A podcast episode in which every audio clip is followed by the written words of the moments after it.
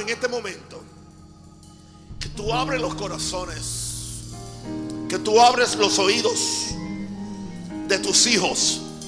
No somos extraños a los pactos, somos tus hijos.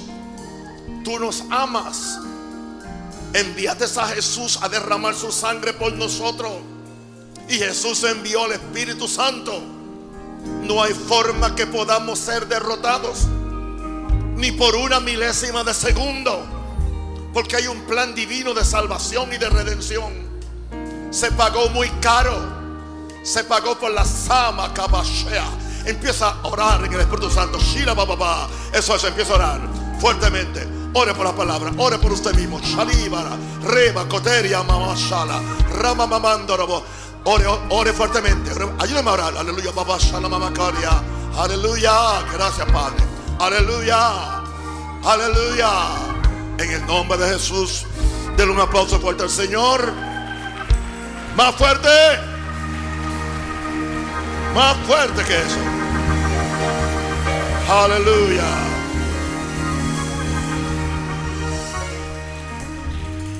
Bienvenidos a la escuela de la palabra y del espíritu.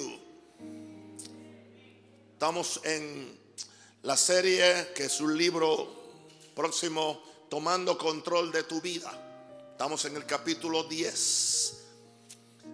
Ah, y he estado muy emocionado pensando en la reacción de ustedes y del diablo acerca de este capítulo, ya que vamos a hablar de algo que está muy cerca del corazón de la gente, aunque no lo quieran admitir.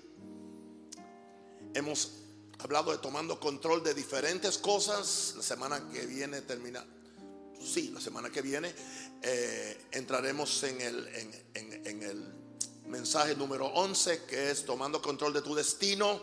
Y terminaremos el 12, una vida controlada por el Espíritu Santo. Capítulo 10, tomando control de tu dinero. No use la palabra finanzas, no use la palabra economía o recursos. Vamos a llamarle por lo que es, diga dinero. No tenga miedo a decir dinero. Usted lo dice todos los días. Ora por él todos los días más que lo que ora por mí. Aleluya. Usted piensa en ello. Muchos de ustedes hoy estuvieron ocho horas y que estaban buscando.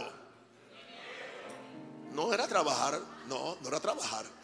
Si usted encontrara un lugar donde sin trabajar le dieran di- dinero, usted mejor iría allá. Pero ese no es el plan de Dios. Vamos entonces a empezar en Eclesiastés. Si alguien es nuevo y viene por, por primera vez, yo no estoy predicando, yo estoy básicamente enseñando. Es muy diferente. Quiere buena, buena predicación, venga los domingos a las 8 y a las 11. En Eclesiastés 10:9 dice, por el placer se hace el banquete. Y el vino alegra a los vivos y el dinero sirve para todo. ¿Oyó eso? Wow. El mismo ah, Salomón nos dice en el capítulo 5 del mismo de, de Eclesiastés, versículo 10, el que ama el dinero no se saciará de dinero. Qué bueno que nosotros no estamos buscando saciarnos de nada material o natural. Lo material y lo natural lo podemos usar como algo para que nos lleve, aleluya, a hacer cosas para Dios, pero nunca para tratar de saciarnos. Y el que ama la abundancia no se saciará de ganancias. Gente que nunca se sacian.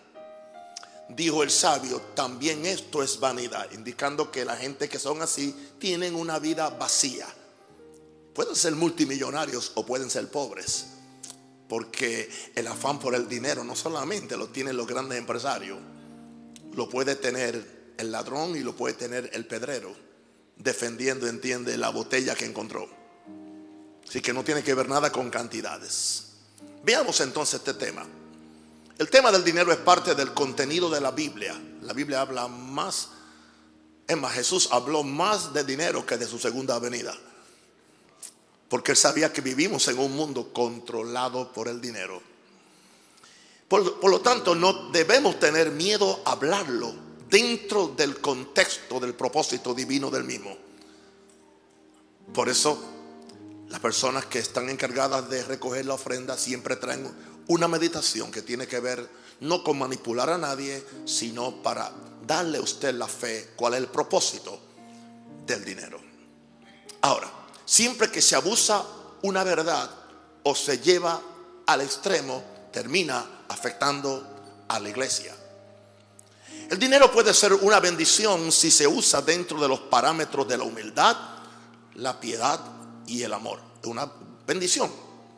Pero puede ser la mayor maldición que le llegue a una persona que no tiene el carácter y la humildad para administrarlo con humildad y sabiduría. Lloro que si el dinero le va a hacer daño a un creyente y se vaya al infierno, lloro que se quede pobre hasta que se vaya al cielo. Es mejor pasar la eternidad porque fuiste pobre al cielo y no pasar la eternidad en otro lugar porque te fuiste multimillonario y te enterraron en, en un cajón de oro. Una vez estaban enterrando un rico en Texas y bueno, él pidió que lo enterraran en un, en, un ataúd que fuera como si fuera un, un, carro, como si fuera un Cadillac, pero tenía que ser todo de oro. Y bueno, lo bajaron a la tierra y los que estaban afuera decían, eso es vivir. No, eso es, eso es morirse. Y muchas veces, hermano, si hay, una cosa que tenemos que cuidar, no es de nosotros entrar en la avaricia. Dios ha prometido cuidar de nosotros. Y hay un nivel donde no te tiene que faltar nada. Por eso Dios nos ha enviado, y voy a decir esto con mucha confianza y mucha humildad, a traer una reforma teológica a Latinoamérica. Y especialmente empieza por Panamá.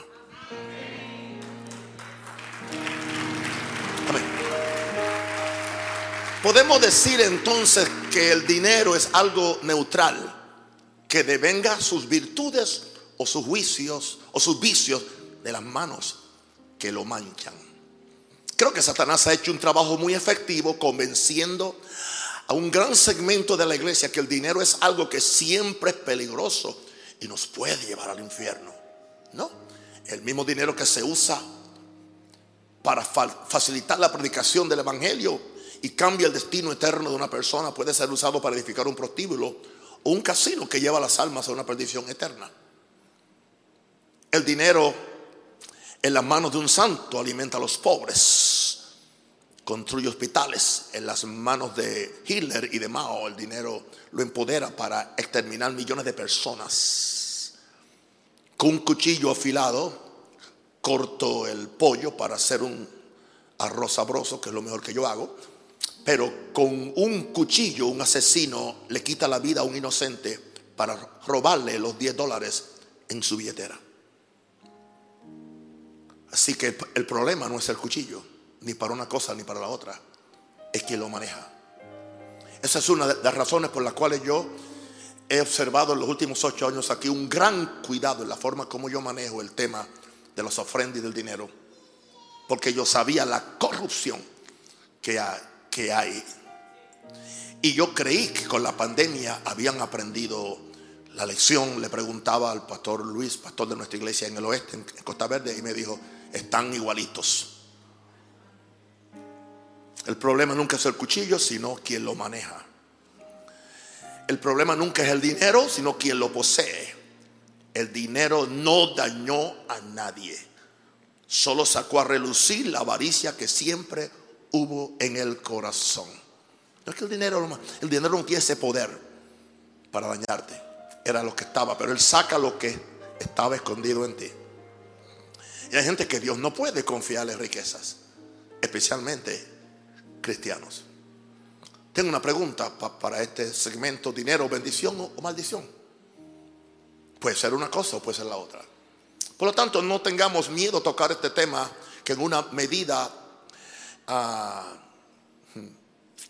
sí que afecta a todos los seres humanos. Partamos de la premisa que el dinero es de Dios, aunque hay muchos que lo vean como un instrumento de perdición y de pecaminosidad. Esto es, si creemos lo que nos dicen las santas escrituras, Salmo 24, verso 1, de Jehová es el mundo y lo que lo llena. La palabra es plenitud, de, es de Jehová. Entonces el dinero es de Dios, porque el oro y la plata es de Dios. Fue Dios mismo quien nos, nos dijo por medio de uno de sus profetas, mía es la plata y mío es el oro, dice Jehová de los ejércitos. Ageo 2, 8. Deme un segundito en lo que pongo la letra un poco más grande. Aleluya. Bien. Wow. Ahora, uno de los hombres más ricos de la Biblia, pero a la misma vez amaba a Dios intensamente. Él tenía sus prioridades muy bien establecidas en el tema del dinero. Puedes tener la doctrina correcta, Puedes orar, puedes ayunar, pero si tú no tienes muy bien establecidas las, cuáles son tus prioridades con el tema del dinero, te va a afectar tu vida espiritual. Es tanto así que para Dios entregarle revelación de cosas espirituales a la gente exige que primero sean responsables en el área de las finanzas. Después de, David dar una cuantiosa ofrenda para la construcción del templo, se elevó en una poderosa alabanza a su Dios. La encontramos en Primera Crónicas, capítulo 29, versículo 11. Él fue muy cuidadoso de no tomar crédito por la ofrenda porque al fin de cuentas todo lo había recibido de Jehová Dios, que lo había constituido como rey en Israel. Él le dice a Dios en oración, alabanza, tuya es, oh Jehová, la magnificencia y el poder y la gloria. Estamos en Primera Crónica 29, 11. Tuya es, oh Jehová, la magnificencia y el poder, la gloria, la victoria y el honor, porque todas las cosas que están, todas las cosas que están en los cielos y en la tierra son tuyas. Tuyo Jehová es el reino y tú eres excelso sobre todos. Esta es palabra de Dios de un hombre multimillonario o billonario. Estoy hablando de David. ¿Por qué lo sé? Por la ofrenda que dio para la construcción de una visión que ya no iba a ser la de él, sino la de su hijo. Eso habla del corazón eh, santo que tiene una persona, que aunque él no va a disfrutar la visión, ni la iba a inaugurar, sino que iba a ser para otro. Aún así, obedeció a Dios. A gente así Dios puede confiarle no miles, millones. Y yo declaro en el nombre del Señor que se levante una nueva estirpe de millonarios en el mundo que pongan el reino en primer lugar. Aleluya. Su hijo Salomón, que fue el testigo y receptor de esta ofrenda, porque fue a él que Dios le permitió edificar el templo, tenía una percepción acerca del dinero y sus propósitos que la podemos leer en sus dos libros, Proverbios y Eclesiastés, que fueron escritas por Salomón. Él nos dijo, el verso que dijimos al principio, que el dinero sirve para todo, pero él estaba hablando desde la perspectiva natural, nunca desde la perspectiva espiritual.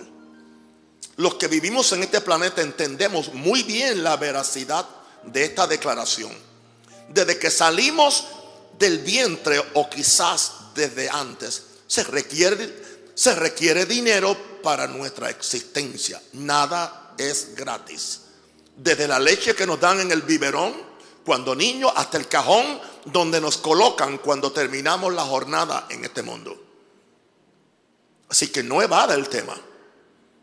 Y no piense que el que lo menciona es materialista. No necesariamente. Jesús lo mencionó nunca fue materialista. David lo mencionó. Pero es lo que nos han vendido, que es materialista. Pero los mismos que lo dicen son los que son ellos materialistas. Porque aun cuando recogen ofrenda, apelan a, los de, a, la avaricia del ser humano y no a los principios del reino de Dios. Y Dios le va a pedir cuenta. Mírenme bien, aleluya, a este sencillo hombre de Dios. Yo vivo, me levanto cada mañana con esta conciencia.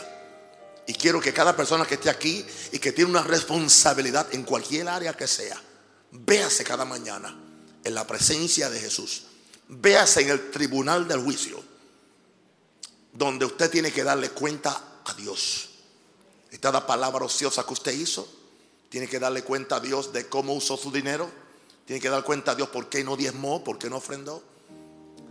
Si trabaja en una empresa secular o una posición del gobierno, usted tiene que darle cuentas a Dios si usted fue un, juega vivo y se robó tiempo. O hizo en el tiempo lo que no tenía que hacer, o se llevó algo de la, de la oficina que usted no le pertenecía sin pedírselo al supervisor. Todo eso entra en el dinero. Y eso habla que hay algo dañado adentro. Y nosotros los creyentes deberíamos ser. Sería maravilloso que los empresarios del país, de todo país, buscaran cristianos, buscaran cristianos. Porque ellos nunca nos van a robar, nunca nos van a robar, nunca nos van a engañar que están enfermos, pero es para quedarse en la casa viendo a Netflix. Y a su nombre. ¿Y quién es el que vive? Cristo. Los que vivimos en, este planeta entendemos eso. Nada es gratis. Si leemos detenidamente proverbios, entenderemos que el dinero no es todo, aunque sirve para todo en el ámbito natural. Diga conmigo, el dinero no es todo, pero sirve para todo en el ámbito natural. Hay una virtud que necesitamos para administrar y sacar el mejor provecho del dinero que llega a nuestras manos. Y yo oro que venga mucho dinero.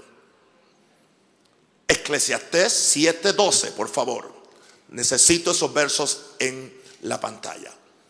Porque escudo es la ciencia y escudo es el dinero. Está bien. Mas la sabiduría excede en que da vida a sus poseedores, indicando esto que la ciencia no da vida a sus poseedores. El dinero puede ser un escudo, pero tampoco da vida a, sus poseedores, pero la sabiduría excede a el dinero y la ciencia porque esa sí que le da vida a los que poseen el dinero. Nos haría bien poner atención a las palabras de nuestro Señor Jesús, quien nunca tuvo ansiedad o avaricia por las cosas materiales, porque él sabía que si buscaba primero el reino de Dios y su justicia, todas las demás cosas le serían añadidas. Jesús no dijo eso solamente para darnos material para predicar y recoger buenas ofrendas, no. Lo que Jesús dijo era un reflejo de su vida. Jesús vivía para la gloria del Padre y para el avance de su reino y nunca, nunca tuvo carencia de nada. Por eso en Lucas 12, 15 nos advierte de uno de los peligros del dinero. Y les dijo en Lucas 12, 15, mirad y guardaos de toda avaricia, porque la vida del ser humano, del hombre, no consiste en la abundancia de los bienes que posee hay personas que son como los ratones. Como son los ratones, siempre están almacenando para su cueva. Aunque no lo necesiten. Porque alguien cree que tu felicidad depende de la abundancia de los bienes que posee. Puedes tener 20 pares de zapatos, te puedes poner uno solo a la vez. Puedes tener, aleluya, 15 Ferraris y solamente puedes conducir uno a la vez. Puedes tener dinero para 10 platos. Con uno ya te llena. Agárrate de esto. Vive con acción de gracia. No te vivas quejando. Evita la avaricia. Envidiar lo que otro tiene. ¿Entiendes? y se lo quieres quitar porque tú no quieres trabajar por lo tuyo. La vida del hombre no consiste en la abundancia de los bienes que posee. Lucas 12, 15.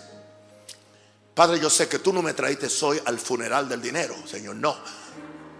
Tú me traíste, aleluya, a enseñarnos el valor eterno del dinero.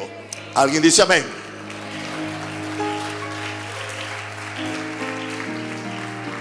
Seguimos. El afán por enriquecerse y hacer un Dios del dinero no es nada nuevo. Hace tiempo.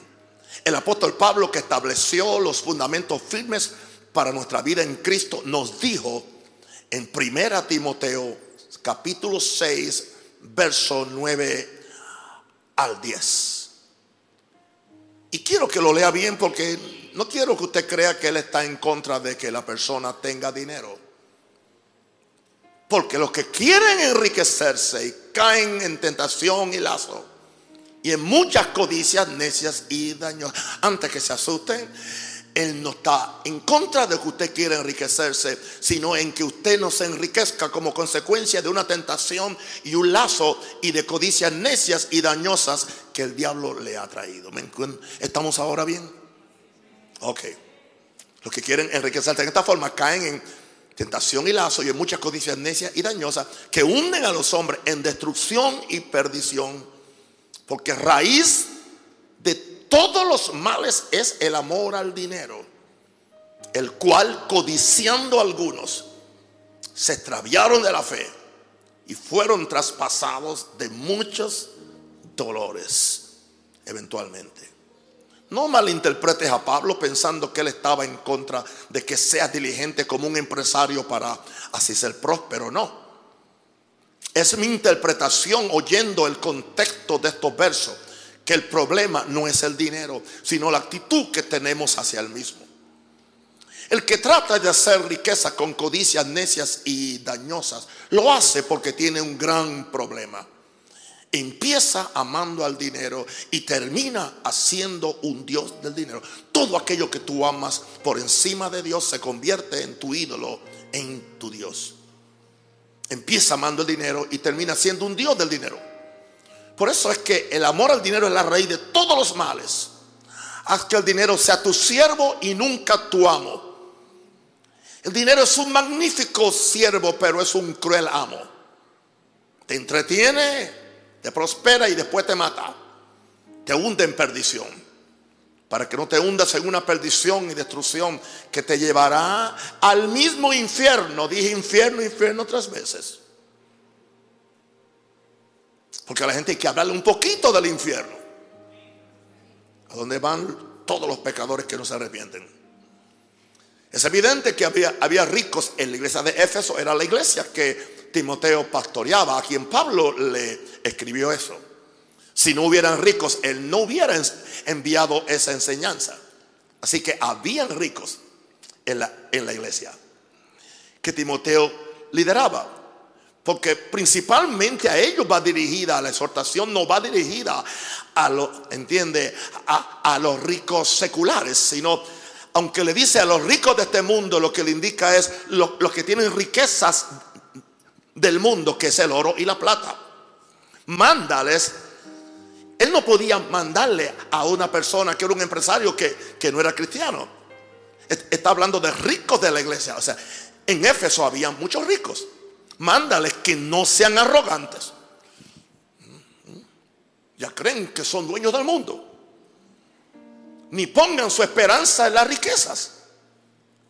Tenían riqueza, pero no pongas tu esperanza.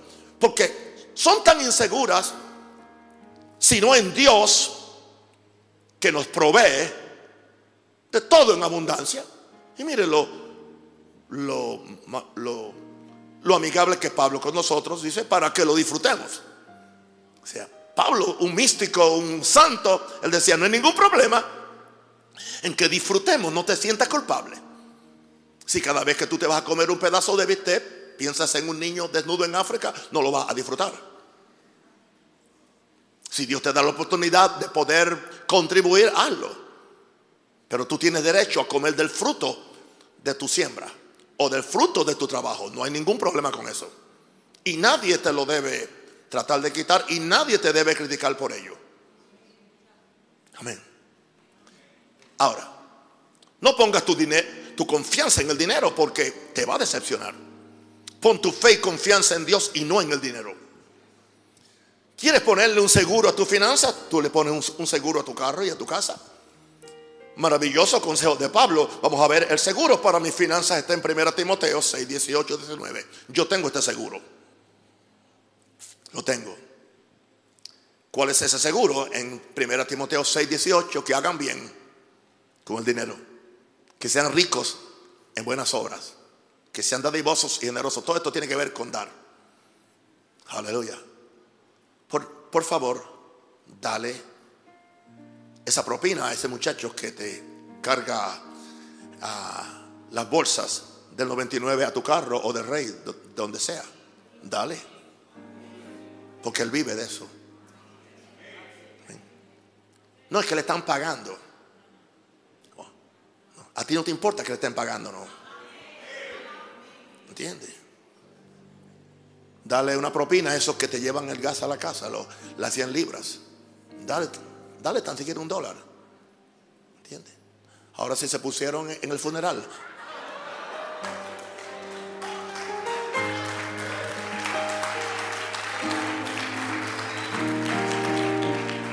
¿Saben lo que la Biblia dice?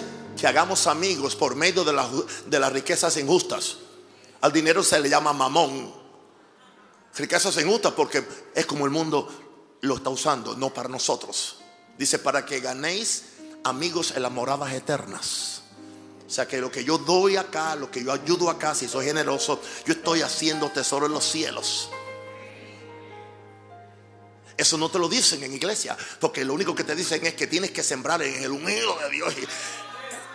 Solamente siembra, siembra en, el Elías, ¿entiende? Y, tienen esa propia viuda, la tienen explotada en cada ofrenda.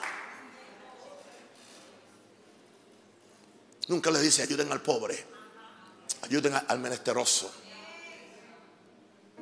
Wow. Ahora, otra vez el seguro, que hagan bien, que sean ricos en buenas obras, dadivosos, generosos, atesorando para buen fundamento para lo porvenir que echen mano de eterna.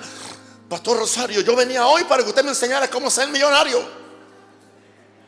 Se equivocó, yo no vine a eso. Yo vine a enseñarte cómo no ser avaro.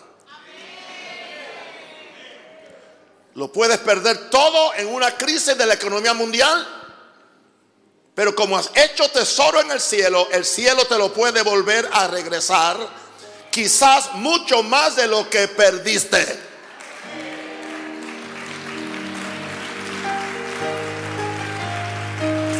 Aleluya.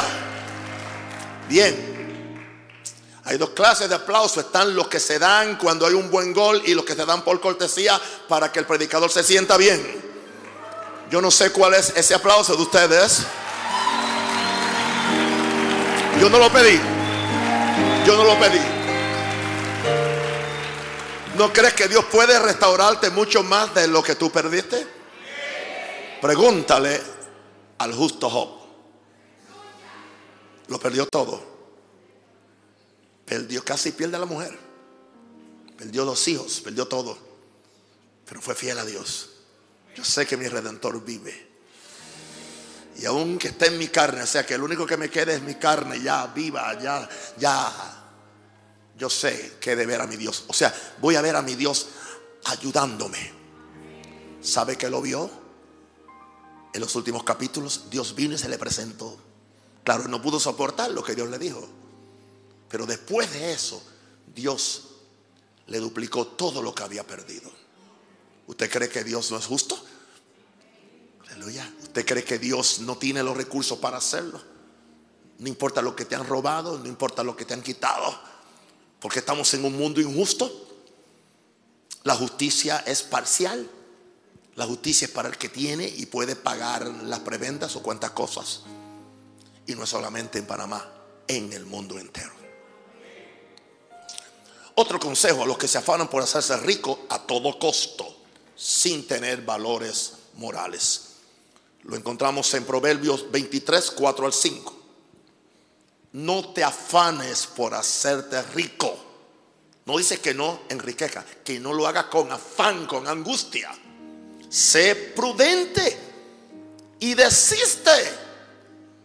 Has de poner tus ojos en las riquezas siendo ningunas. Eso lo está diciendo un hombre millonario. En otras palabras, son nada, al fin de cuentas. El dinero no es para siempre. Por lo tanto, sé un buen administrador del mismo. ¿Cuántos se acostaron multimillonarios y amanecieron por dioseros? Una catástrofe de la economía mundial los dejó en la bancarrota. Como no eran ricos para Dios y no tenían la esperanza de las riquezas eternas, terminaron saltando al vacío desde su penthouse. Así terminaron. El día anterior eran reconocidos en el, Lions Club, en los clubes exclusivos para los que hacen cierto. Hay iglesias que también tienen clubes eh, exclusivos. Hay pastores que tienen clubes exclusivos. Le llaman el Club Diamante. Cada persona que le dé al pastor tan siquiera 100 mil dólares al año cabe en ese club. Pero Jesús ahí no cabe. Nunca estuvo. Yo no quiero estar en un club donde Jesús no está.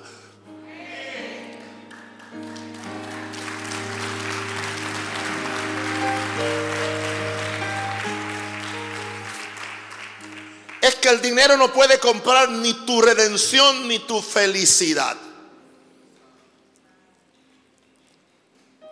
Salmo 49, 5 al 9. Se dan cuenta que yo no predico fantasías, predico, diga, diga, mi pastor Predica palabra.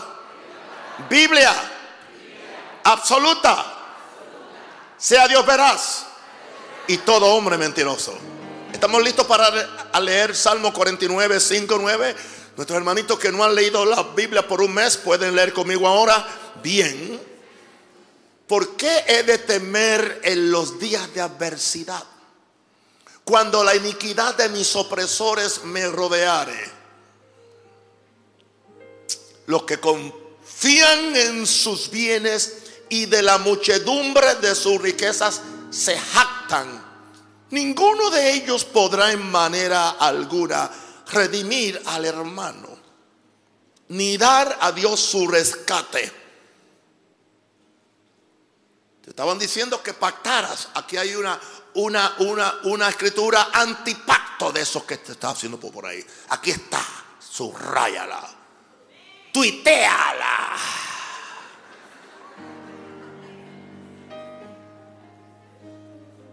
O sea que tú no puedes dar rescate de dinero a Dios. Porque la redención de su vida es de gran precio. Y no se puede lograr con cosas materiales. Para que viven adelante para siempre y nunca vea corrupción. Tú no puedes comprar la salvación de nadie. Tú no puedes comprar la sanidad de nadie. Hubo quien por mis culpas muriera en la cruz. Algo así. Aún indigno y vil como fui, mis pecados llevó en la cruz.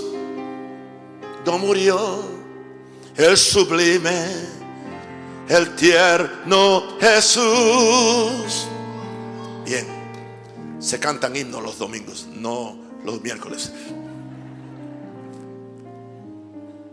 Ahora, les traigo buena noticia en este próximo segmento del capítulo. Todos necesitamos tener dinero. Y todos debemos querer dinero. No hay contradicción en todo lo, lo que he dicho. Porque todo es de la perspectiva correcta. Nada de lo que he dicho en la primera parte de este capítulo debe interpretarse como una excusa para no trabajar, invertir y ser responsable administrando tu dinero. No hay tal cosa como vivir por fe, expresión que usan los vagos y oportunistas para no trabajar y esperar milagros. O que otros sean los que siempre los saquen de aprietos.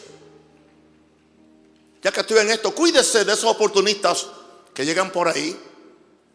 Usted no está obligado a dejarse manipular por nadie ni por nadie. Pablo fue tan radical con este tipo de personas que dijo, el que no trabaja, que no coma. Eso nunca se refiere a los imposibilitados físicamente, a los enfermos, a los que los ha atacado una crisis, alguna cosa. La casa tomó fuego, se quedaron sin nada, sea lo que sea, sino aquellos que quieren vivir del cuento y de la caridad de los demás. Tengamos eso bien claro. Para mí Pablo sigue siendo un gran ejemplo para imitar. Es cierto que algunas iglesias como la de los filipenses le ofrendaban a Pablo abundantemente, pero aún así Pablo no tenía problemas trabajando un día entero haciendo tiendas para después ir a predicar en la noche. Y nunca envió una carta buscando socios para su ministerio. Nunca. Las cartas de él no eran para socios, eran para hijos. Y eran cartas de la palabra. La única vez que pidió ofrendas fue para los hermanos pobres en Jerusalén que estaban pasando por una hambruna, hubo una crisis económica y los hermanos estaban sufriendo. Él pidió ofrenda y dijo, y dijo cómo enviarla. Ahora, hay dos extremos en la iglesia acerca del dinero. Los que quieren que uno haga un voto de pobreza pensando que ser pobre te mantiene humilde. Y los que tienen un sobreénfasis en el dinero, predicando que todos deben ser millonarios. Sucede que el balance siempre está donde, diga, ¿dónde? ¿Dónde está el balance? Alguien ayúdeme, diga, en el medio. Dice la Biblia, no te apartes ni a la derecha ni a la izquierda, mantente en el camino. Hay un balance. Necesitamos dinero. Y creo que mucho para que el reino de Dios pueda avanzar. Vamos a ver algunas cosas, creo que son siete cosas por qué necesitamos dinero. Sí, no, son, son, sí son siete. Vamos a la primera, a ver. Primero, y este es el orden que yo tengo, dinero para financiar la obra de Dios. Lo puse en primer lugar no porque esté pensando en mí, sino porque lo más importante para un verdadero creyente es la extensión del reino de Dios, la salvación de, las almas y que los hombres santos de Dios que tienen una visión grande no sean cortados en sus esfuerzos para predicar el Evangelio. Que no estemos limitados a enviar misioneros, a abrir nuevas iglesias y llenar la tierra con la gloria de Dios. Ese debe ser el primer propósito por el cual yo necesito plata y dinero y esta iglesia también. Número dos. Hace falta dinero para suplir las necesidades personales y familiares. Siempre he tenido muy en cuenta las palabras de Pablo. Y quiero que me escuchen muy bien, abra los oídos.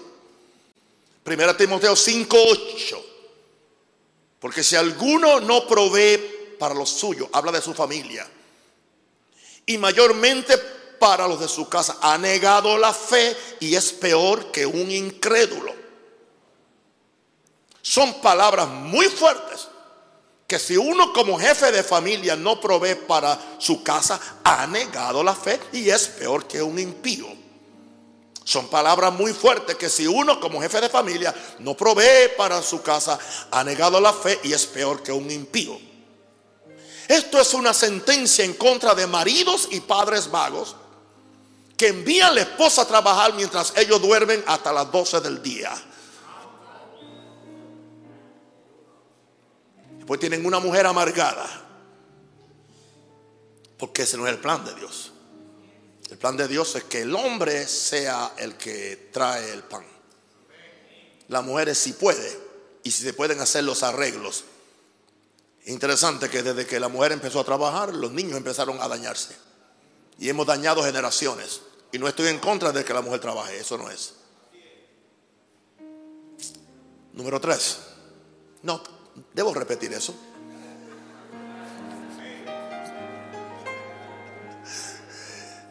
Esto es una sentencia en contra de maridos y padres vagos que envían a la esposa a trabajar mientras ellos duermen hasta las 12 del día. Están llorando en la cama. Número tres, ¿por qué hace falta plata? Dinero para que no tengas que depender de otros. Eso no es orgullo, eso es dignidad. La persona que tiene que estar siempre dependiendo de otro pierde el autorrespeto, self-respect, lo pierdes. Fue Dios quien estableció el trabajo para que hubiera sostén para nuestras necesidades. Dijo Pablo que cada uno tenga, entiende, para sus necesidades y para que pueda repartir para ayudar a otros. El trabajo nos da dignidad. No lo inventó el diablo, lo inventó Dios. Nos mantiene ocupados desarrollando los dones, habilidades y destrezas que Dios nos dio. El, trabajo no es para tú perder el tiempo ¿ah? yendo al baño 15 veces y bebiendo café 10 veces. Y ahí te vamos a hacer un gran descuento.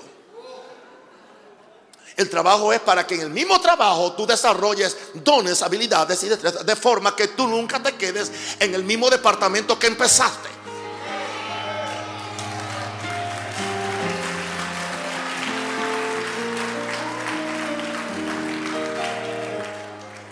Mi meta siempre ha sido tener suficiente para mí y los míos y poder ser de ayuda a otros y nunca ser un parásito de la sociedad o de la iglesia. Número cuatro, ¿por qué hace falta dinero? Dinero para ayudar al pobre y al necesitado. La Biblia tiene mucho que decir acerca de los pobres. Efesios 4, 28. Efesios 4, 28.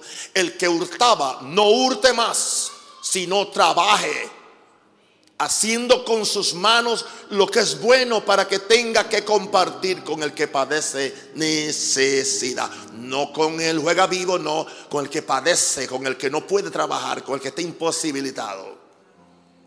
Este es el mismo Pablo que dijo que el que no trabaja, que no coma, no se contradice. Ahora él está pensando no en los vagos oportunistas que llegan a, toda iglesia sino a los hermanos que por alguna razón han caído en una crisis económica por causas que están fuera de su control, que les impiden trabajar por su dinero. Y esta iglesia ha sido muy responsable en eso. Número 5. ¿Por qué? Yo busco dinero y trabajo y le creo a Dios y guardo y economizo. Número 5. Para dejarle un fundamento sólido a nuestros hijos. Qué vergüenza la, de aquel profeta que estaba tan envuelto en su don profético y dejó, dejó a la mujer endeudada y le iban a quitar los niños porque no, no hizo un planeamiento para que su esposa tuviera medios cuando él se fuera. Posiblemente era uno de estos profetas barrigones que se lo come todo, lo viste todo y vive para el momento presente. Hay muchos pastores así también. Por eso siempre están gordos. Ahora los de Maranata van a perder peso.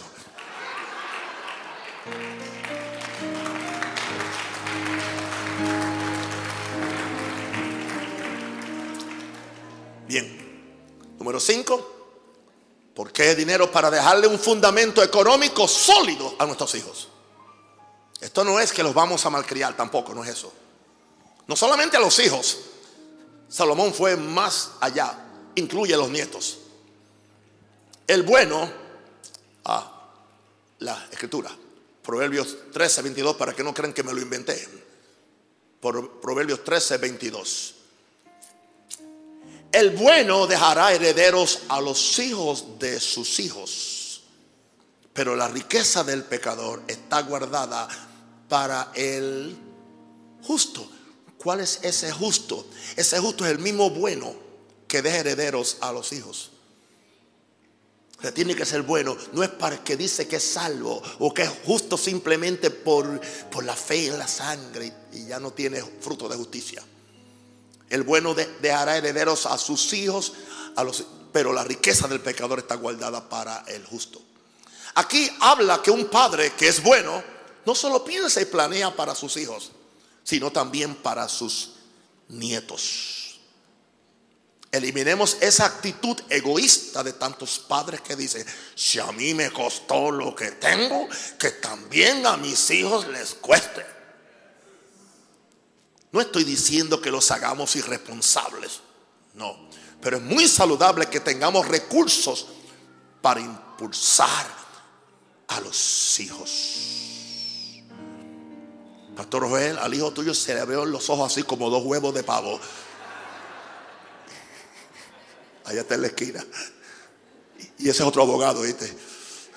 Aunque va a estudiar medicina, pero santo el Señor. Ahora,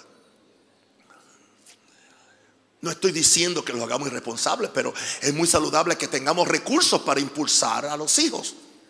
Por eso le damos una buena educación. Y un dinerito para el pronto pago para su próxima casita o su primera casita. Eso hace un padre responsable. Eso hace un padre bueno.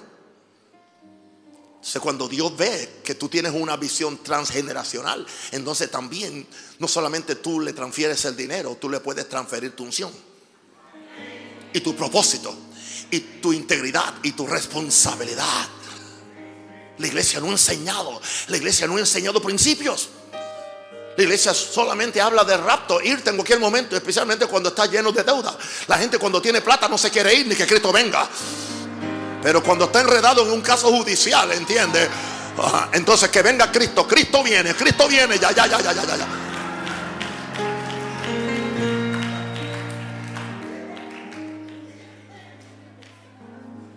Por aquí alguien vive, por aquí, ¿quién vive? Oh, viven ustedes. Ok. Número 6. Para no estar limitado dando diezmos y ofrendas. ¿Ustedes creen que yo le iba a decir eso? ¿Ah? Hmm. Hmm. Una de las cosas que más me duele a mí, a mí, es que yo no tenga recursos para impulsar la obra del Señor.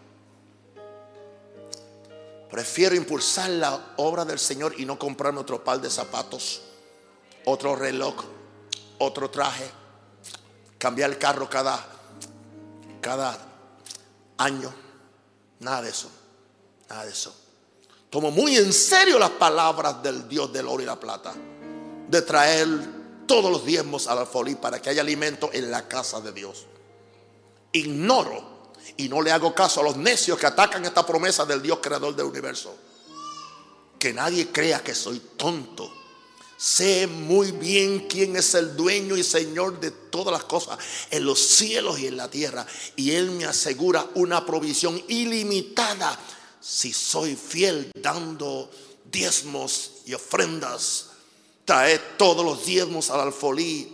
Haya alimento en mi casa. Probadme ahora en esto, dice Jehová de los ejércitos. Si no os abriré la ventana de los cielos y derramaré sobre vosotros bendición hasta que sobre y abunde.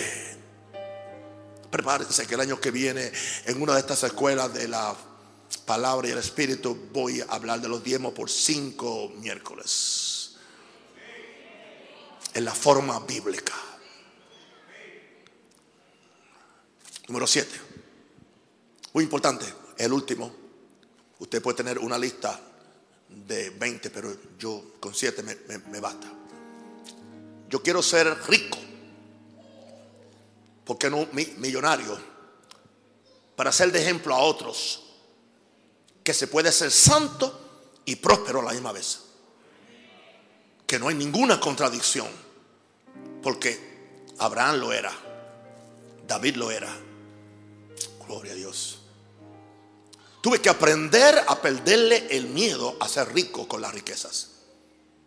Porque las riquezas para el creyente son una evidencia del pacto de bendición que Dios hace con sus hijos, que son fieles con Él y tienen una misión de expandir su reino. Primero, son dos cosas. Primero, quiero ser una inspiración a los que por miedo a hacerse materialistas no se atreven a trabajar y creerle a Dios para ser ricos en dinero como son ricos en fe. Ricos en fe, tú no puedes pagar un edificio. Rico de dinero, sí.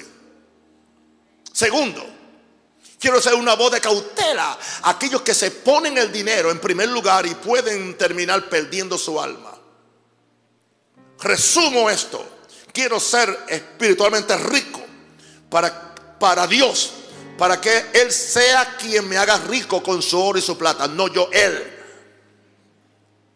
¿De qué me vale no ser rico para Dios y ser rico para mí como le pasó a aquel que Jesús habló, aquel hombre que, que eh, fue tanta la cosecha que Dios voy a derribar los graneros y voy a hacer unos nuevos? Si ya estaba, si ya estaba lleno, si ya estaba próspero, en vez de hacer graneros más nuevos, ¿por qué no repartió esa cosecha a los pobres y a los menesterosos? O la vendió para enviar el dinero al, templo. Tenga cuidado usted que no entre en la avaricia. Y le, y le llame a la avaricia bendición. O prudencia. Ahora todo es prudencia. Yo creo que los cristianos se deben cambiar el nombre aquí en Panamá prudente. El hermano prudente y la hermana prudenta.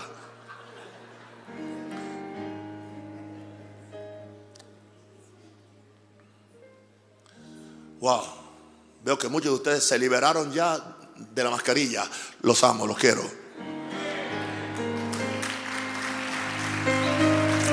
Bien, bueno, estamos hablando del control de tu, de tu mente. No, de tu, también de tu mente, claro. De tu dinero. Toma control de tu dinero honrando a Dios. Proverbios 3, 9 al 10. Honrando a Dios. Honra a Jehová con tus bienes y con las primicias de todos tus frutos y serán llenos tus graneros con abundancia y los lagares rebosarán de mosto. Hoy tú no tienes graneros, pero tienes una cuenta de ahorro o tienes una cuenta bancaria. Y tus lagares rebosarán de mosto. Esto habla de bendición. En vez de yo tratar de controlar mi dinero, debo permitir que sea el dueño del mismo quien me dé las direcciones cómo hacerlo. Gente que no le pregunta a Dios, este es mi dinero, no, es de Dios. Yo no soy dueño de nada. David dijo, todo es tuyo y de los recibidos de tu mano damos. Todo empieza con una decisión de honrar con el dinero a Dios, que es la clave, que es la clave para desatar su plena bendición sobre tu vida, tu familia y tu empresa o tu iglesia. Si creemos que Dios es el dueño del oro y la plata, debemos usar el dinero para reconocer el señorío de Dios sobre nosotros. Observado que toda religión honra a su Dios en una forma concreta. Yo estuve en India, lo vi, trayendo dinero, víveres, recursos como un acto de adoración y de reconocimiento por la generosidad de su Dios. Los cristianos más mezquinos somos los evangélicos. O los religiosos, vamos a poner. Los hindúes son muy dados a darle a su templo. Yo estuve en la India no pude entrar al templo de ellos porque me tenía que quitar los zapatos y yo no, no me los iba a quitar. Y, y, tenía que llevar una ofrenda y tampoco iba a llevarle una ofrenda a otro Dios. Aleluya.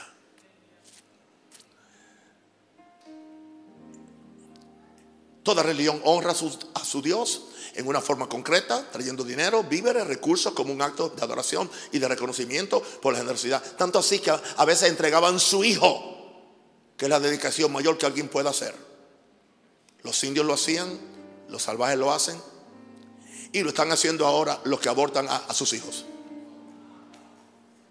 Están sacrificando a los niños en el vientre para, para que no haya otra boca o para que no les impida el desarrollo de la profesión que quiere tener la, la señora ejecutiva de Apple o ejecutiva de Amazon o lo que sea. ¿Qué sucede? Después, a los 60 años están los dos solos, son miserables, tienen todo el dinero, pero no tienen el gozo de tener cuatro hijos que te aman. No tienen el gozo de tener 14 nietos que dicen papá y espera que tú le mandes un regalo de Christmas. Eso no tiene precio. Vivir una vida solo es miserable. hemos, hemos agarrado, entiende, el espíritu del mundo. vamos a tener uno y a lo más dos. Porque Dios dice, ayúdate que yo te ayudaré. Incredulidad 3.16.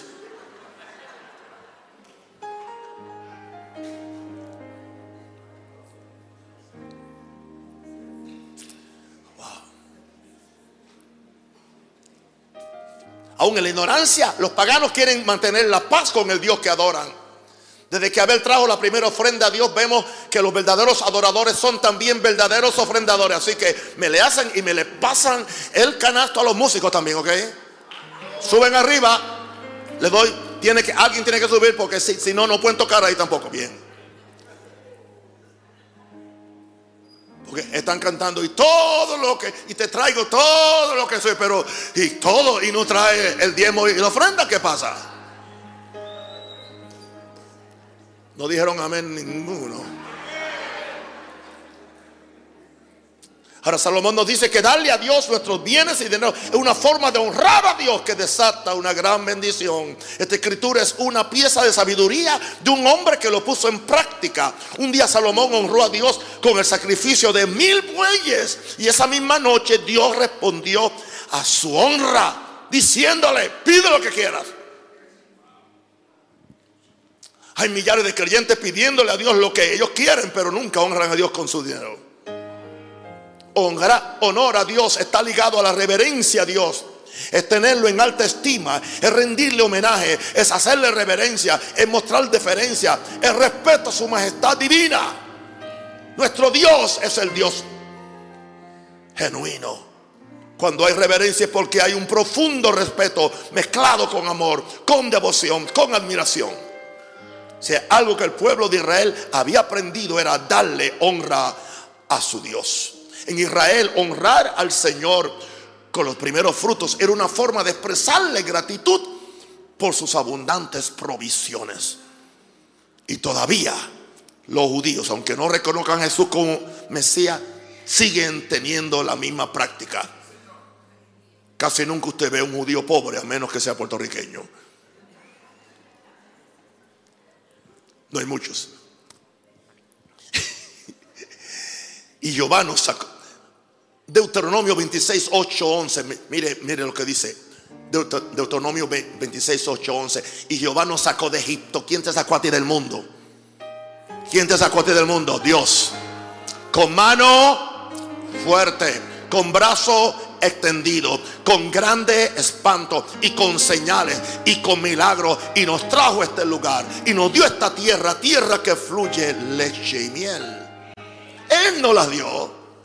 Y ahora he aquí, he traído las primicias del fruto de la tierra que me diste, oh Jehová. Y lo dejarás delante de Jehová tu Dios. Y adorarás delante de Jehová. Dejarlo y adorar. Toda ofrenda que te traigo es un acto de qué? De adoración. ¿Y qué sucede? El diezmero, el que hace esto, dice, y te alegrarás. Vive una vida alegre. El tacaño es miserable y es feo también. Y te alegrarás en todo el bien que Jehová tu Dios te haya dado a ti y a tu casa, a ti y a tu casa. Así tú como el levita y el extranjero que está en medio de ti. ¿Por qué honraban a Dios con su dinero? Ellos reconocían que Dios le había dado la tierra de su herencia y que era Dios quien daba la lluvia para tener abundantes cosechas. Traer las ofrendas era más que un ritual religioso como parte de un culto. Dar dinero o traer el primero fruto era un acto de adoración a Dios por la manifestación de su gracia y amor. Cuando usamos parte de nuestro dinero para honrar a Dios, estamos reconociendo que lo que somos, lo que tenemos o podemos hacer proviene de Dios.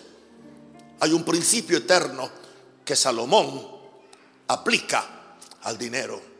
Dios honra a los que lo honran honra a Jehová con tus frutos.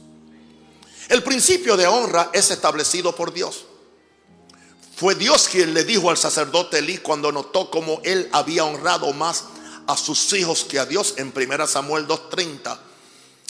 Le dice el profeta, yo honraré a los que me honran. Está hablando Dios y los que me desprecian serán tenidos en poco. Déjate, no es que Dios me ama, Dios nos ama. Oh, Dios ama a todo el mundo, pero no respeta a todo el mundo igual.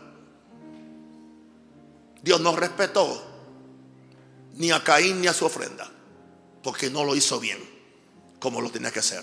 Dios miró a ver primero. Yo honraré a los que me honran y los que me desprecian serán tenidos en poco. Entonces usted me va a decir que Dios hace acepción de personas. Porque ahora se usa eso, acepción de personas. ¿Sabe una cosa? Si usted me honra a mí, yo lo voy a honrar a usted. más que lo que honro al otro que me ignora o que yo no le importo. Y estoy hablando desde mi corazón. Eso incluye pastores, eso incluye miembros, eso incluye lo que sea. Eso incluye familiares, eso incluye hijos, eso incluye nietos. Hay nietos que sacan de mí cualquier cosa, otros no. Porque ya, ya yo le veo la actitud, muchas veces esa actitud entiende, ah, prepotente. Conmigo no.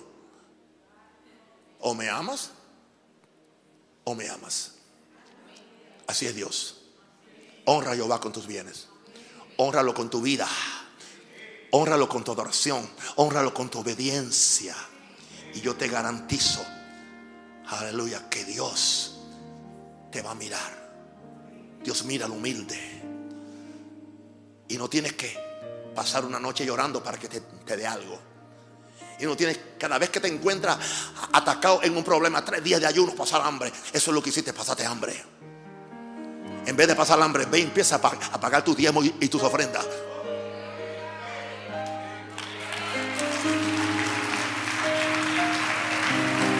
¿Sabe qué queremos? ¿Ah? ¿Sabe lo que queremos hacer? Impresionar a Dios con la cara triste, con, con la barriga pegada, porque hace siete días que no como. A ver si, si Dios hace un milagro. Pregúntale al agricultor que, que se va a ayunar y se va a orar y nunca ha sembrado la semilla. Se va a morir de hambre. La, la prosperidad no, no viene ni por orar ni por ayunar, sino por ser un dador alegre y responsable, que honra a Dios, que ayuda al semejante y que nunca hace un Dios del dinero, nunca.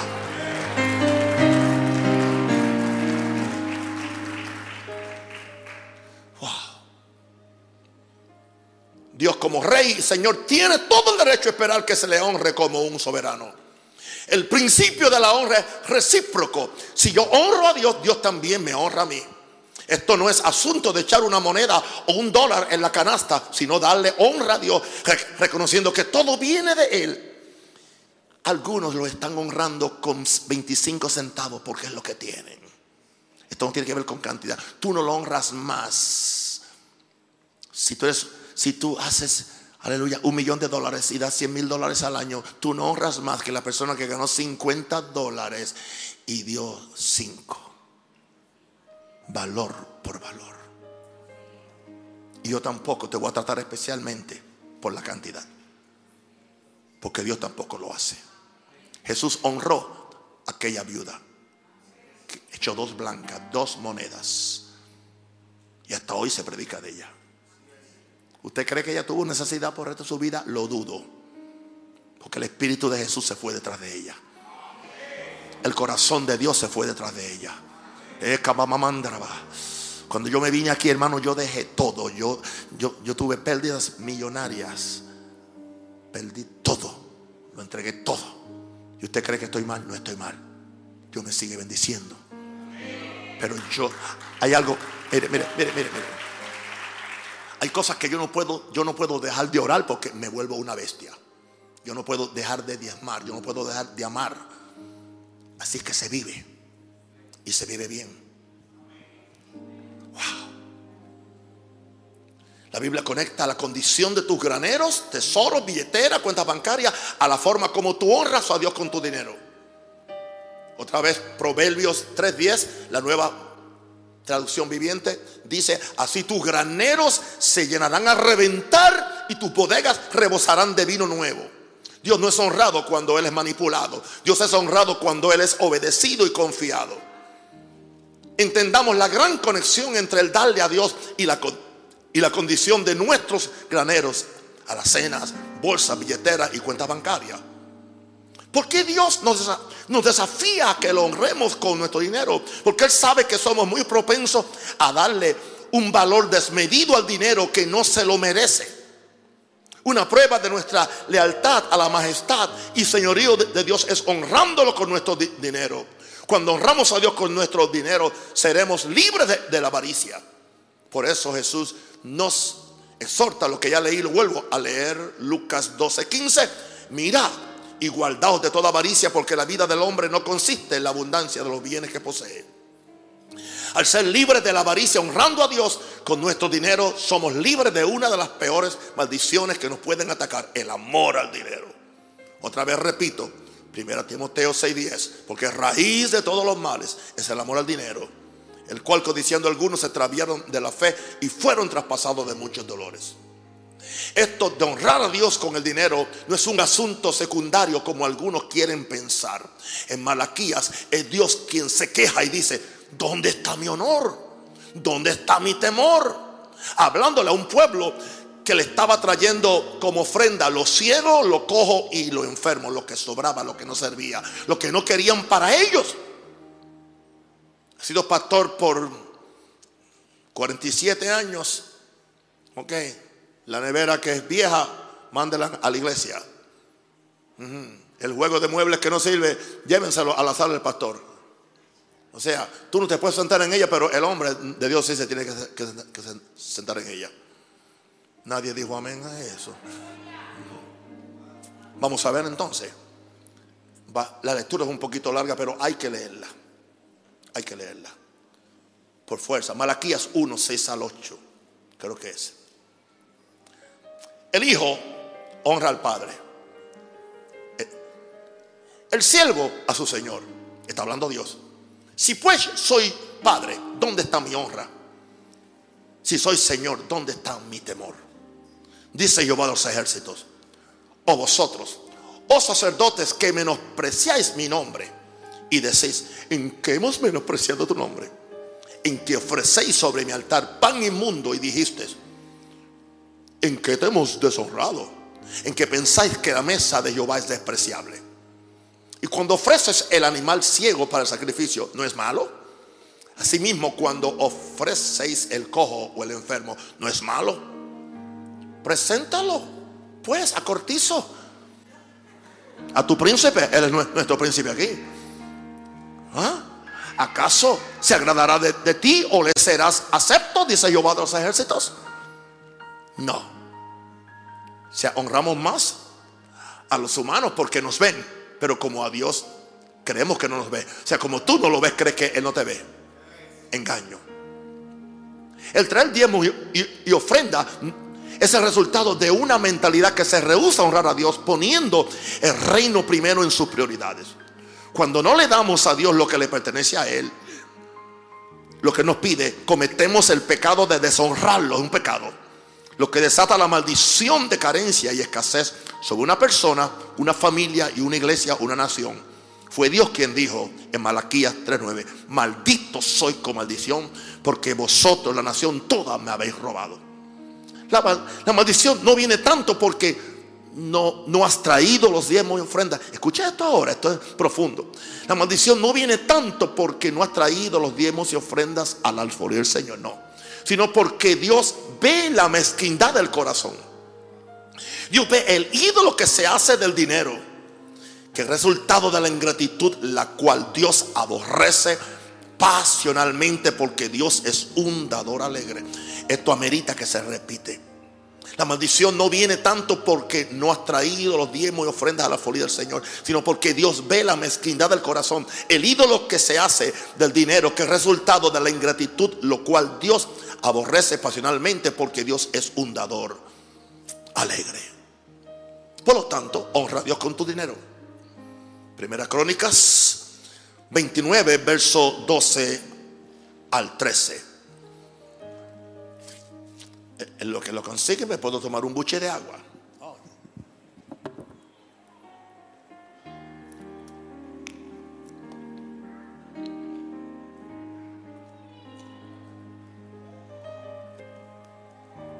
Alguien dijo que había que quitarle que los papeles.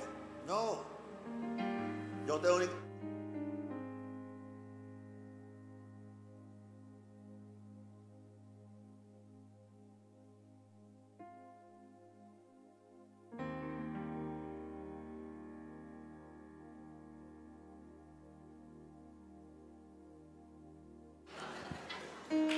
Que no, vamos a dar eso ahí.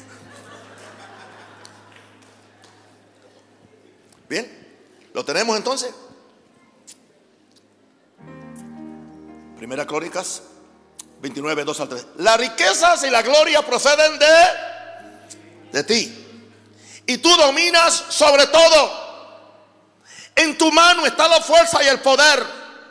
Y en tu mano le el grande y da el poder a todos. Si yo me hago socio de Dios y estoy bien con Dios, Él se va a encargar de mí.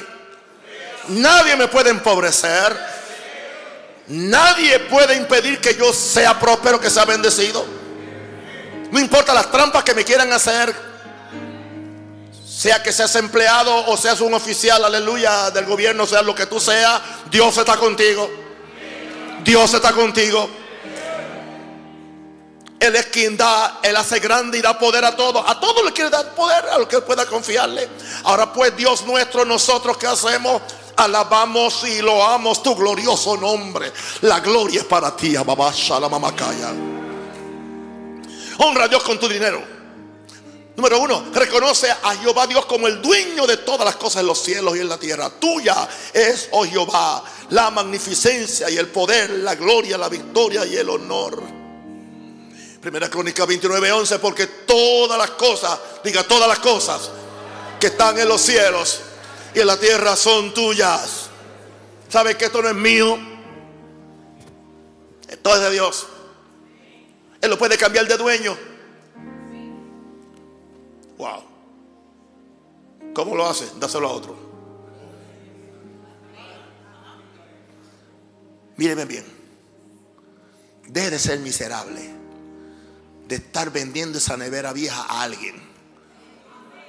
Ya usted le sacó el provecho, regálesela a alguien ahora.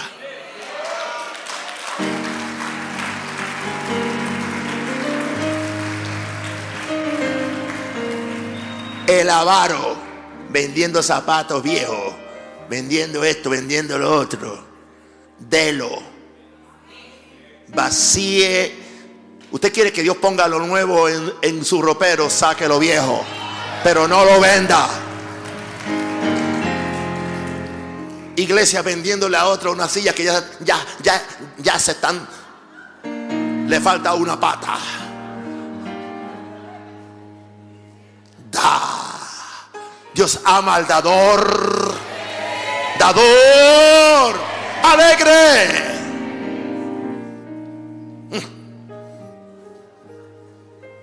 Segundo lugar, tú debes ser señor de tu dinero en vez de que el dinero sea tu amo.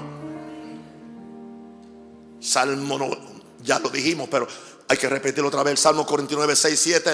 los que confían en sus bienes y de la muchedumbre de, su riqueza se jactan. Ninguno de ellos podrá en manera alguna redimir al hermano ni dar a Dios su rescate. Número 3. Sé un administrador responsable. Diga administrador responsable de los tesoros que Dios te confía. Porque el reino de los cielos es como un hombre que yéndose lejos llamó a sus siervos y le entregó sus bienes. Mateo 25, 14, le entregó talentos. Talentos. Fue dinero, era oro, eran, eran libras de oro. Porque el reino de los cielos es como un hombre que yéndose lejos llamó a sus siervos y les entregó bienes. Después de, de mucho tiempo, tan Vino el Señor de aquellos siervos y arregló cuentas con ellos. Algún día Dios va a arreglar cuentas contigo. ¿Qué hiciste con la, el don que te di? ¿Qué hiciste con las finanzas que te di? ¿Qué hiciste con el don que te di? Porque el don que te di no era para que tú te lo, te lo uses solo, es para que tú enseñes a otro. Uno de los problemas que tenemos en nuestros países hispanos es que nadie quiere enseñar al otro porque tiene miedo que le coja el puesto. Eso no va en el reino de Dios. Una pregunta, yo no estoy enseñando a estos muchachos a ser buenos pastores, cómo levantar iglesias, cómo pastorear. No tengo miedo que nadie, nadie me puede quitar el puesto porque nadie me lo dio. Me lo dio Dios. Y lo que Dios te da de la única forma que Dios te lo quite es que te promueva a un puesto mejor, pero no es que Dios te va a dejar en la calle, ese es mi Dios.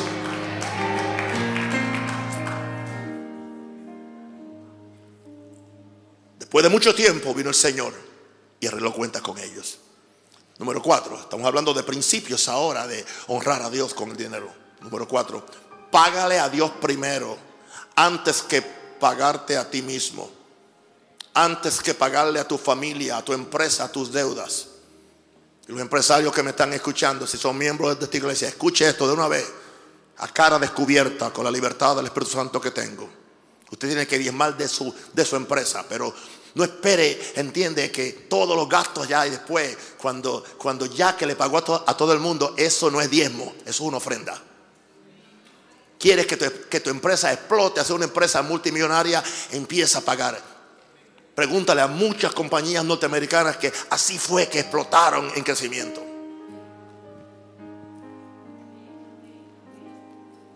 Dándole al Señor miserias. Porque tú, tú eres miserable. Y después crees que Dios es miserable. Y después también crees que el apóstol es miserable.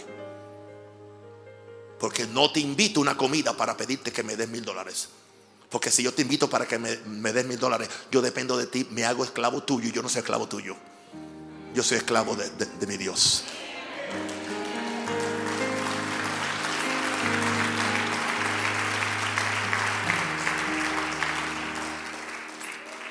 Por eso Levítico 27, 30, 32 dice, y el diezmo, Levítico 27, 30, y el diezmo de la tierra o de la fábrica o de la empresa o de la profesión, así de la simiente de la tierra como del fruto de los árboles de Jehová es. Es cosa dedicada a Jehová. Y si alguno quisiere rescatar, tomar algo prestado del diezmo, ¿entiende? Porque me quedé corto. Dice, ok, añadirá la cuando traiga lo otro, la quinta parte de su precio por ello. La quinta parte. Y todo diezmo de vacas o de ovejas, de todo lo que pasa bajo la vara, el diezmo será consagrado a Jehová. El diezmo no pido excusas. Y menos en esta iglesia que yo no vivo de los diezmos de esta iglesia. Yo vivo de mi fe y de mi siembra. Número 7. Trae tus diezmos como un acto de acción de gracia por su provisión. El diezmero del Antiguo Testamento decía lo, siguiente, decía lo siguiente en Deuteronomio 26, 10 al 11. Quizá hay repetición, no importa. Deuteronomio 26, 10 al 11.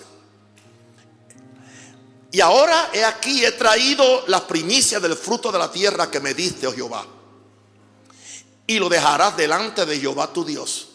Y adorarás delante de Jehová tu Dios. Y te alegrarás en todo el bien que Jehová tu Dios te haya dado a ti y a tu casa. Así como el levita y el extranjero que está en medio de ti.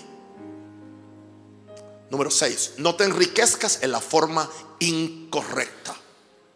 No trates de llenar tus graneros con astucia, con simplemente con tu aldo trabajo y con lo que, y con lo que le robaste a Dios, sino con la bendición que viene de honrar a Dios conectando con su pacto.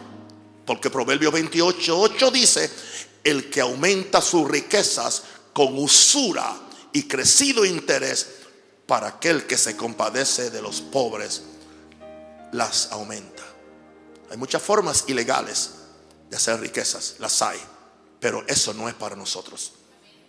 Si Dios no me lo da, yo no lo quiero. Cuídate de los esquemas, hacerte rico de la noche a la mañana. Nadie se hace rico de, a la mañana. ¿Entiendes? Cuídate. ¿Entiendes? Que te ganaste un teléfono, un note nuevo. Es mentira. Quieren tu, tu información. Pero cuando hay avaricia en ti, no siempre estés pendiente a que te den algo. Ese problema lo tiene el latinoamericano. No solamente aquí, el latinoamericano. ¿Qué me pueden dar? No, ¿qué yo puedo dar? ¿Qué yo puedo dar?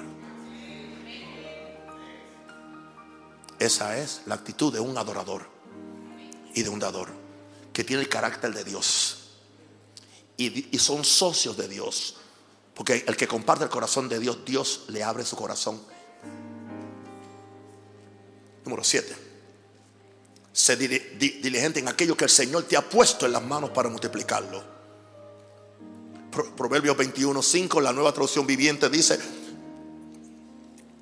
Proverbios 21, 5 dice, los planes bien pensados y el arduo trabajo llevan a la prosperidad, pero los atajos tomados a la carrera conducen a la pobreza.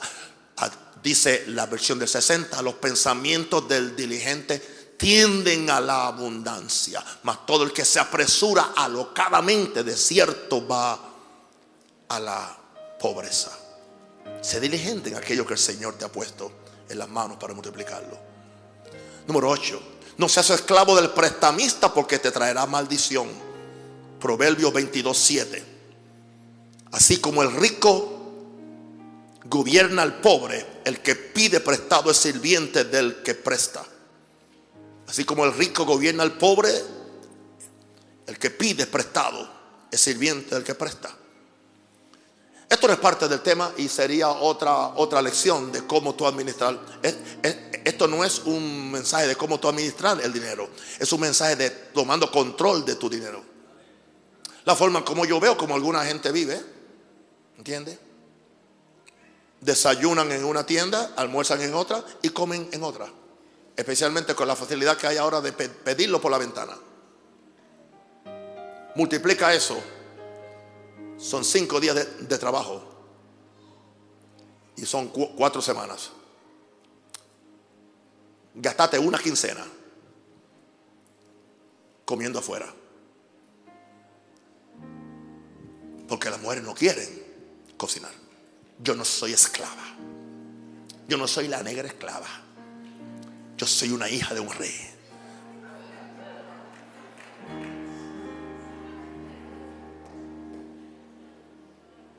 Si no, aprende a cocinar. Yo no hubiera casado con una mujer que no sabía cocinar. No, yo no. Yo no voy a vivir de arroz blanco y huevos fritos.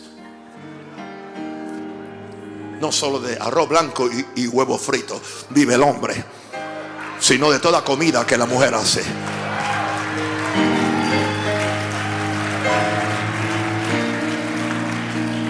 Veo a Gabriel aplaudiéndole a Jessica y gloria a Dios.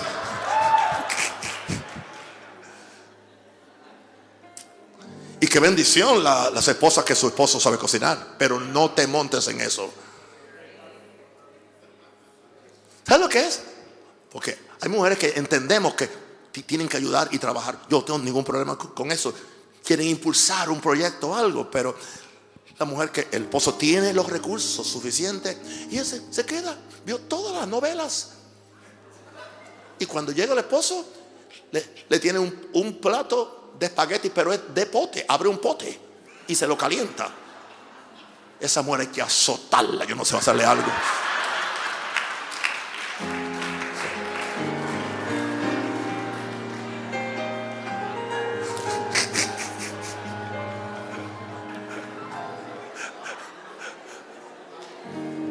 Ese hombre viene, ¿entiende? Ha estado. Wow. No, y entonces hay mujeres que se quejan porque dicen, dice, o sea, tienen, tienen una perrita en la casa y cuando viene el marido, la primera que sale es la perrita a recibir al... Y la mujer está por allá, ya está, ¿entiende? No se peinó en todo el día, está, está toda desaliñada, ¿entiende? Porque estaba, estaba en el teléfono, en el chateo, en todo, ¿entiende? Y después le tiene celo a la perrita. Ah, pero sí, mira que tú tratas a la perrita mejor que a mí porque la perrita honra a su dueño más que lo que tú honras a tu marido, así que.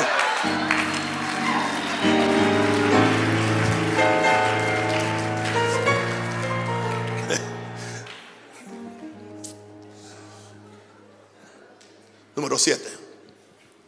9. Tu corazón debe estar lleno de generosidad para repartir bajo la dirección del dueño de, No repartir porque alguien te manipula o te pide. No.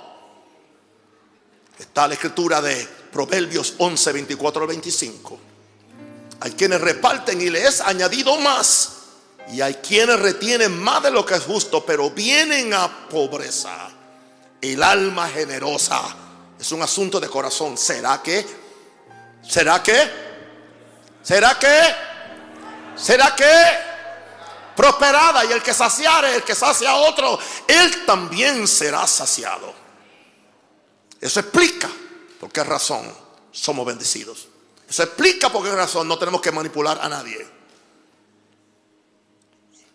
Y el último punto, Estoy por terminar. Número 10. Nunca olvides a quién le debes todo lo que posees. Muy importante.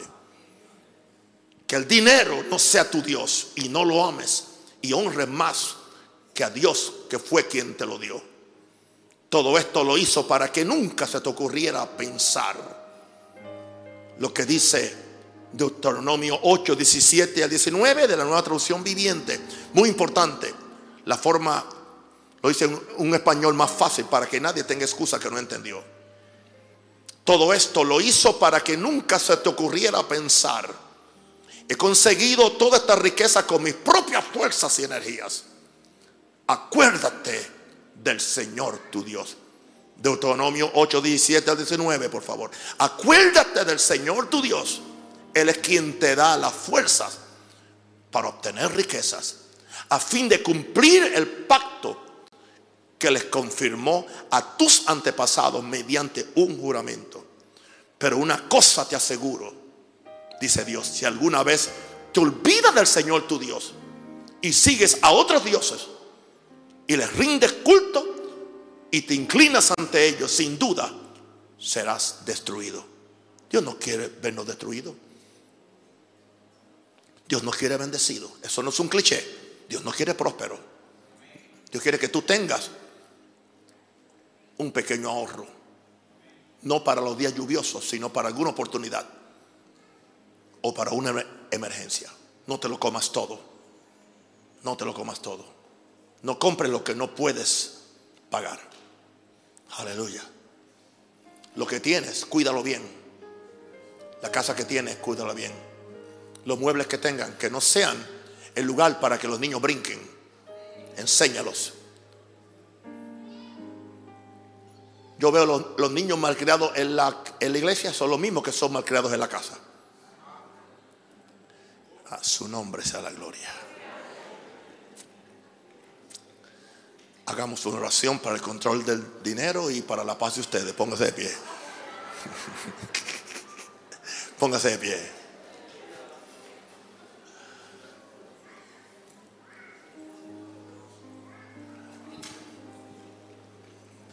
Hay gente que se creen como, que yo los apalié. Y nos tienen 75 años. Y no caminaron dos millas como yo hoy tampoco. Oración para el control del dinero. Repite conmigo. Jehová Jireh, el creador de los cielos y la tierra. Dios de pacto. Te reconozco. Eres un padre amoroso y responsable que siempre cuidas de tus hijos. Muchas gracias que tú nos provees para todas nuestras necesidades. Por razón de Cristo Jesús, hemos sido hechos herederos de las riquezas de tu gracia.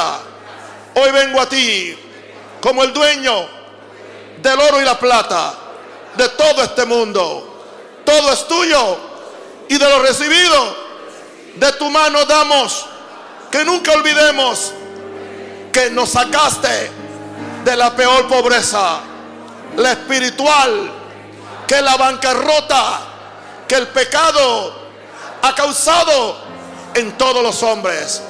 Padre bueno, de eternas misericordias, enséñame a ser responsable con todos los recursos que has puesto en mis manos, que nunca te ha afanado por nada, sabiendo que nuestro Padre nos regala todas las cosas que pertenecen a la vida y a la piedad. Dame hoy sabiduría para obtener, administrar y adorarte con mi dinero. Que cuando tú me llames a rendirte cuentas de los talentos que me diste, yo pueda presentarte con gozo el fruto de mi trabajo y sea considerado un buen siervo fiel que fue fiel con los bienes de mi Señor en el nombre de Jesús. Amén. El altar es el lugar de total consagración es donde el del Señor. Eso es. Te trae la provisión. El altar es el lugar. Yes. De total consagración. Es donde el ángel del Señor me trae la provisión. Ningún sacrificio es grande, todo por amor te doy, porque todo lo que tengo es toda ofrenda que te traigo para ti es humillación. Un sacrificio es grande todo por amor te doy, todo por amor te doy, todo por amor te doy. Vamos a cantarlo de principio. El altar es el lugar de total consagración. Es donde el ángel del Señor me trae la provisión. Otra vez. El altar es el lugar de total consagración. Es donde el ángel del Señor me trae. ¿Lo cree usted?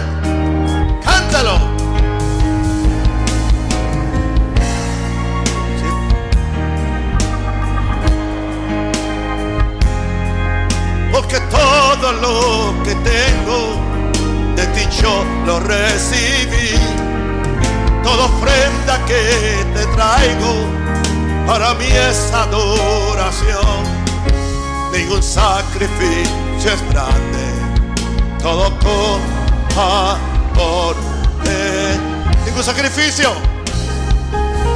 ningún sacrificio es grande, todo con amor te doy. Porque todo lo que tengo, de ti yo lo recibí. Toda ofrenda que te traigo, para mí es adoración. Ningún sacrificio es grande, todo con amor te doy. Todo con amor te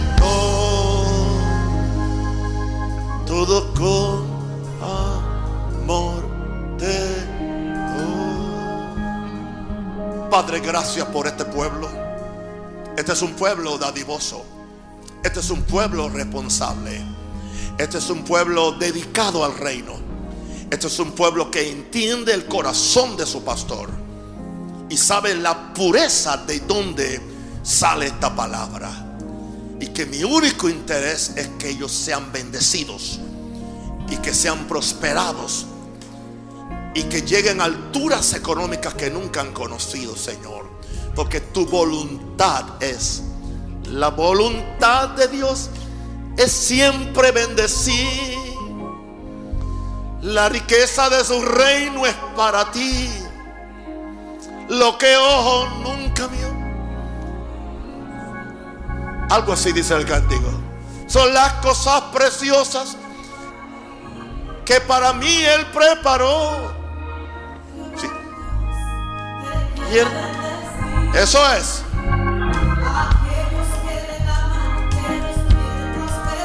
Eso es. Créelo.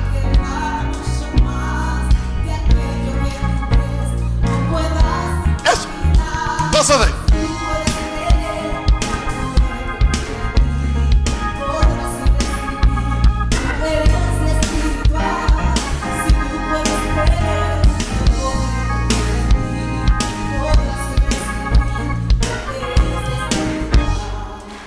bendigo en el nombre del Padre, del Hijo y del Espíritu Santo. Tenemos un culto muy especial el viernes. Es para toda la iglesia, aunque el los jóvenes van a estar a cargo del culto y el predicador es el siervo de Dios, Joel Rosario. Les amo y bendigo. Vaya con Dios. Si ve a alguien que no conoce, salúdelo y dígale que usted lo ama. Le amo mucho.